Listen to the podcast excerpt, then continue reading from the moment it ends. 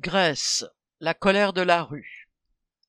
Plus de dix jours après la catastrophe ferroviaire près de Larissa, sur la ligne Athènes-Thessalonique, qui a fait 57 morts, les manifestations contre le gouvernement de droite de Mitsotakis se poursuivent.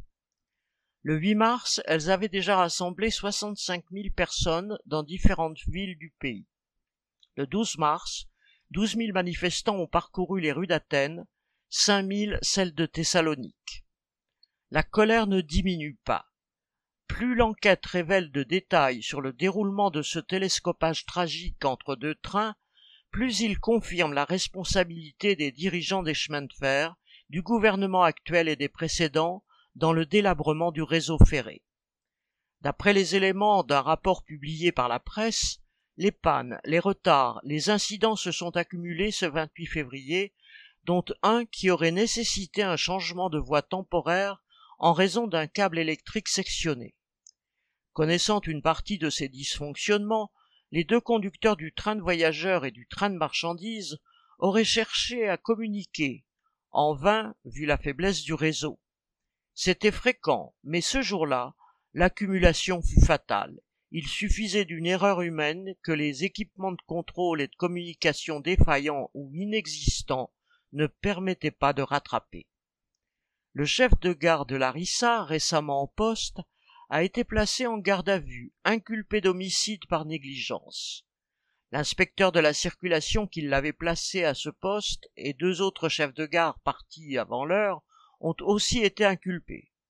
Mais Mitsotakis a dû reconnaître des années de négligence et présenter ses profondes excuses, entre guillemets. Cela ne calme ni les syndicats, qui alertaient depuis des mois sur une catastrophe imminente, ni la population, en particulier les jeunes, très nombreux dans les cortèges pour dénoncer l'État responsable de la mort de bon nombre de leurs camarades étudiants présents dans le train accidenté. La machine judiciaire s'est mise en route et la Cour suprême a décidé de mettre en cause la haute direction des chemins de fer. Le procureur a demandé tous les dossiers d'accidents ferroviaires mortels pour réévaluer les enquêtes. L'un d'entre eux, un déraillement en mai 2017 sur la même ligne près de Thessalonique, avait fait quatre morts et cinq blessés graves, et l'enquête avait conclu à un excès de vitesse.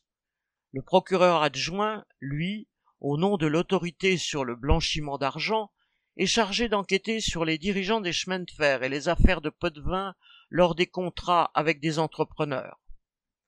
L'enquête sur cette tragédie va-t-elle faire sortir tous les trafics, tous les arrangements du système?